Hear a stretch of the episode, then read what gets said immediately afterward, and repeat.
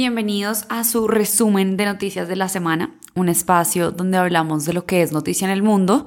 Y bueno, esta semana el mundo sí que nos ha dado de qué hablar, de qué comentar, de qué debatir y de qué aprender.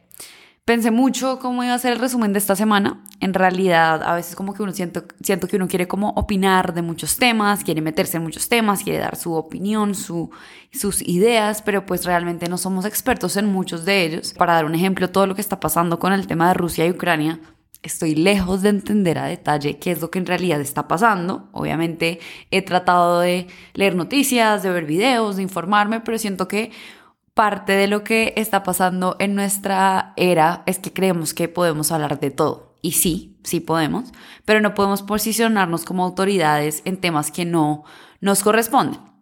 Entonces lo pensé mucho, eh, sé que también esta semana han salido temas muy controversiales que generan todo el tiempo debates, pero lo que quiero hacer hoy es más como un pequeño resumen de lo que ha sido y de lo que está haciendo noticia esta semana y les voy a poder compartir también unos links y unos recursos que, he encontrado para mantenerme actualizada de los temas. Entonces, en la descripción de este episodio van a poder ver links de gente que sí es experta en los temas que voy a mencionar y donde pues pueden conocer de pronto también más información y más, pues llegar a más profundidad con los temas. Antes de empezar con las noticias como tal, esta semana me ha demostrado lo increíbles que pueden ser las redes sociales para conectar y para crear pero también lo poderosas que pueden llegar a ser para destruir y para polarizar. Conecté dos ideas que había visto en dos libros diferentes sobre la empatía y la tecnología, que me pareció bien interesante. Por un lado está el libro de El futuro de Peter Diamandis, donde está diciendo, donde nos dice que en un futuro no muy lejano, la inteligencia artificial nos va a poder enseñar más sobre la empatía que cualquier otra tecnología. Y resulta que todo eso se va a poder hacer a través de las experiencias de realidad virtual.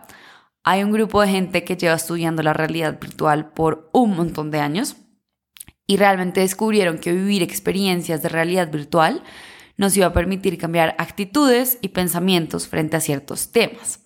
Ponían un ejemplo donde una persona se ponía las gafas de realidad virtual y experimentaba lo que se sentía ser un habitante de calle por un día.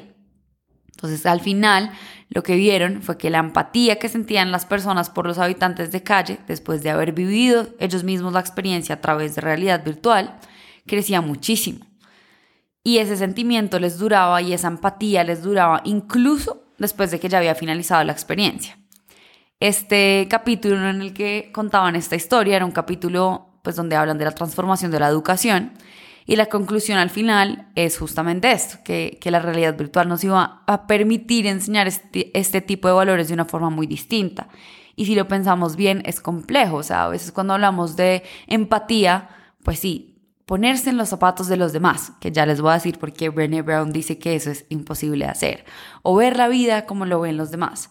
Realmente esas son cosas que hoy en día no podemos tangibilizar de una manera tan directa, digámoslo así. Entonces es también como este pensamiento de cómo estas tecnologías como la realidad virtual pues nos pueden realmente ayudar a que sí vivamos lo que vive el otro, a que sí entendamos cómo se está sintiendo el otro y a que pues esas vivencias y esas experiencias que tengamos vivan más allá de la realidad virtual.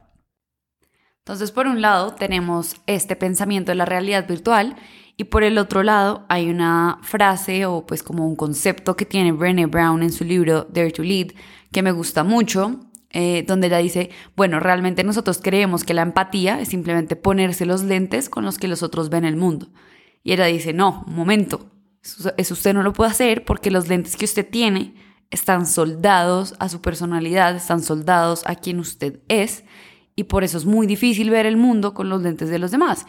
Y así usted se los ponga, pues abajo van a estar los suyos. Entonces me hizo pensar, y bueno, parte de lo que Brené Brown dice es como tal vez no pueda ver la vida como lo ven los demás, pero lo que sí puedo hacer es honrar la perspectiva que tienen las demás personas frente a la vida o frente al tema que sea, como si fueran verdaderas, incluso si son diferentes a las mías. Entonces, no es estar de acuerdo, es simplemente acepto que esa sea tu realidad, acepto que esa es su perspectiva por las gafas con las que tú ves el mundo, es distinta a la mía, pero puedo vivir con eso. Ese es un poco el mensaje que, también da Brené Brown. Entonces, mezclando estos dos conceptos, lo que se me viene a la cabeza es, ¿Será que en realidad necesitamos y vamos a poder desarrollar más la empatía a través de la tecnología?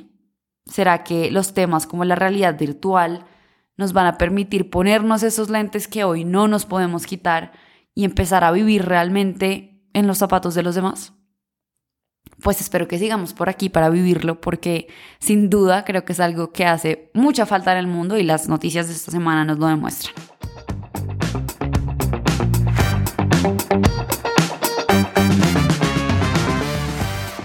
Pero bueno, después de esta pequeña reflexión, ahora sí vienen las noticias. ¿Qué hay de nuevo esta semana?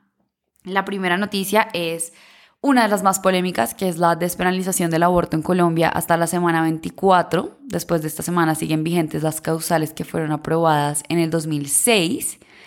Y aquí está más claro que nunca la importancia y la intención de la comunicación. Insisto, y como les he dicho en capítulos anteriores, cada uno es libre de pensar lo que quiera pensar y de creer lo que quiera creer.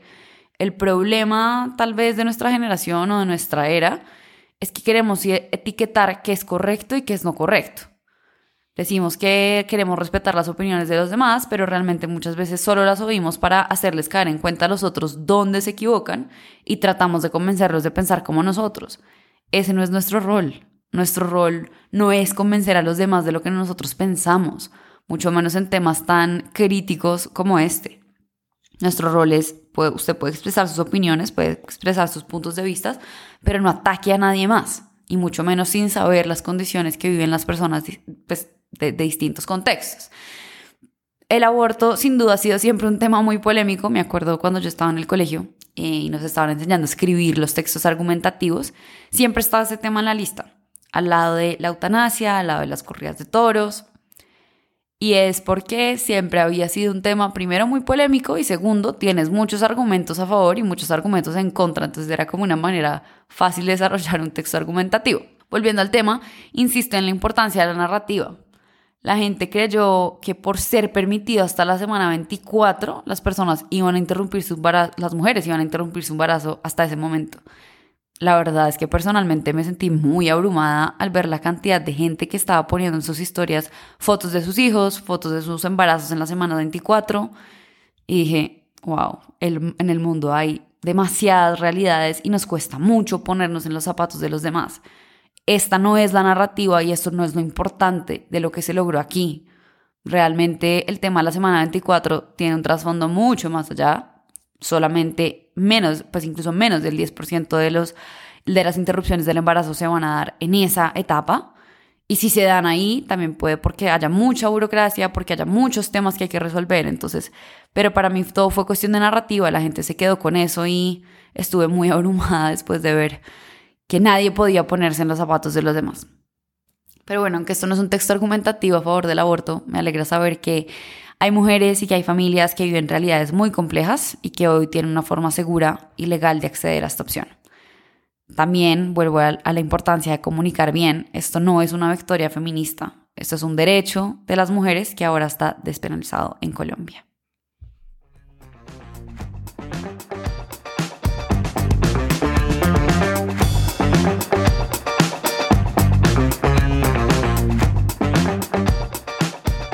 Caos que está viviendo el este de Europa y específicamente Ucrania.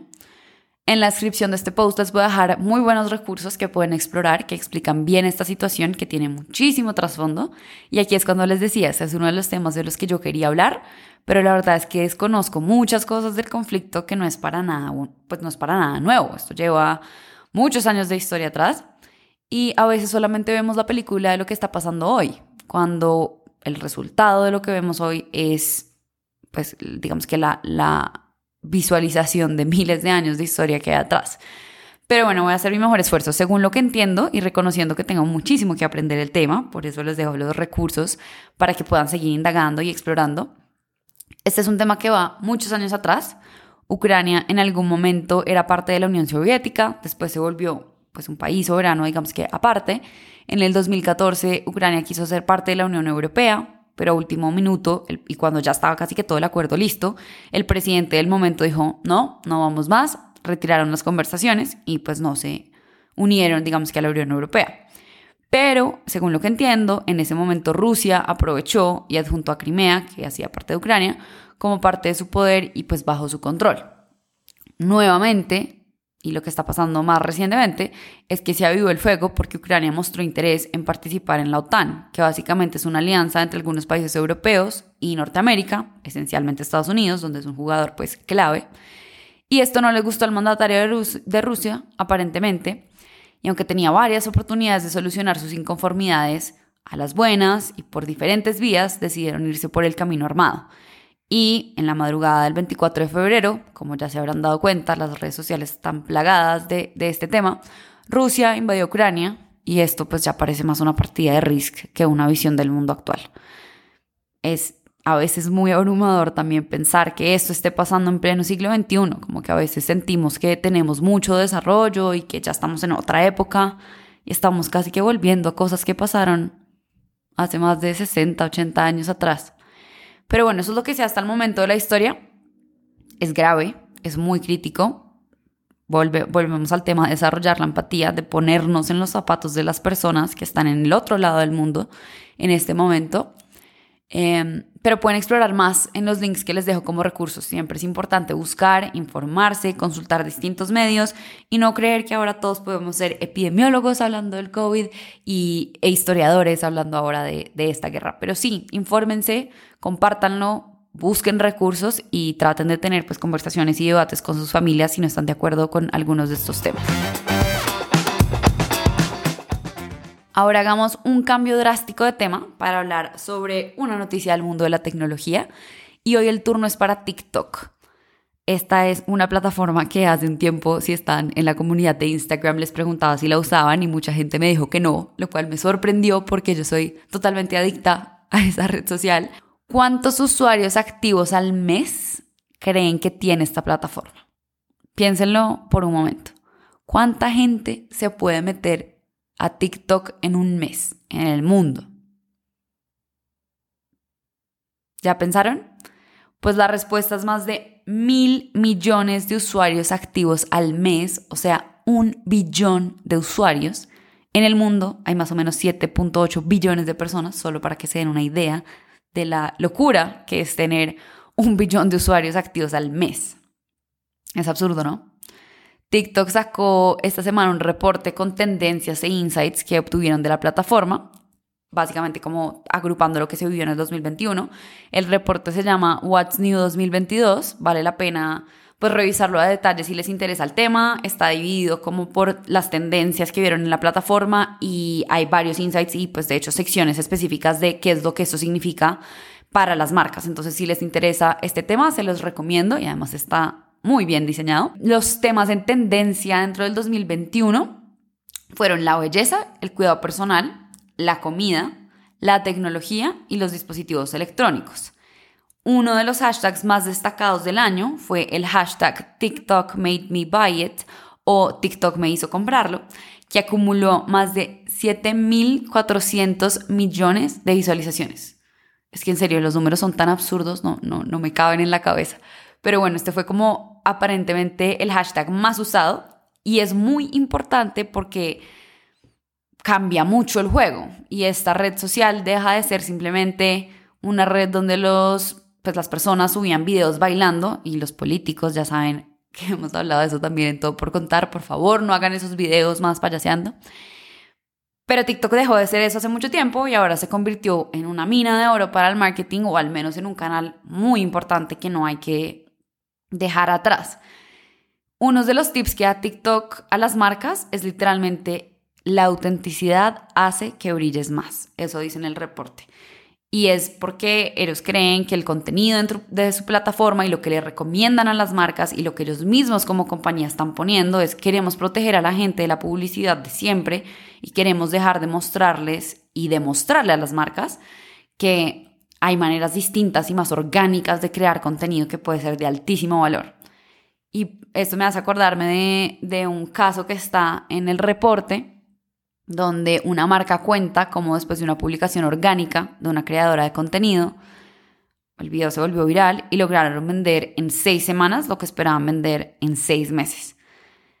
Y esto no es todo. Las cifras que muestran es, por ejemplo, una que me, sorprendió bastante, es que el 60% de los encuestados de TikTok dicen que TikTok los inspiró a comprar incluso cuando no buscaban hacerlo. Imagínense, de más de un billón de usuarios que tienen al mes, obviamente eso es una muestra significativa, no, no quiere decir que investigaron y pues le preguntaron al billón de personas que se meten, el 67% de una muestra dice que TikTok los inspiró a comprar incluso cuando no buscaban hacerlo. Eso es enorme. También el 73% de las personas dice que sienten una conexión más profunda con las marcas con las que interactúan en TikTok y las que ven en TikTok en comparación con otras plataformas. El 78% concuerda en que las mejores marcas de TikTok son las que trabajan en conjunto con sus usuarios. Y que su contenido preferido es cuando ven personas haciendo publicaciones orgánicas donde no sienten que le están tratando de vender. Y bueno, este 2022 va a ser el primer año completo para TikTok Shopping, que es como una, unos, pues unos features que desarrolló TikTok para hacer más fácil el proceso de compra. Entonces, por ejemplo, si ustedes están viendo un video, abajo simplemente les aparece como un link de lo que la persona está promocionando y de una vez lo pueden comprar también a través de ese link. Entonces son herramientas para facilitar, digamos que el tema de la compra. Entonces, este TikTok Shopping, que es ese conjunto de herramientas, herramientas de, comercio electrónico, eh, vuelve los videos pues en oportunidades para comprar. Y estas soluciones van a hacer que se pueda aprovechar muchísimo más el contenido y que los usuarios pues tengan, digamos que una un journey o una visión un poco más sencilla de lo que deberían hacer. Y lo pueden comprar directamente desde sus páginas de TikTok.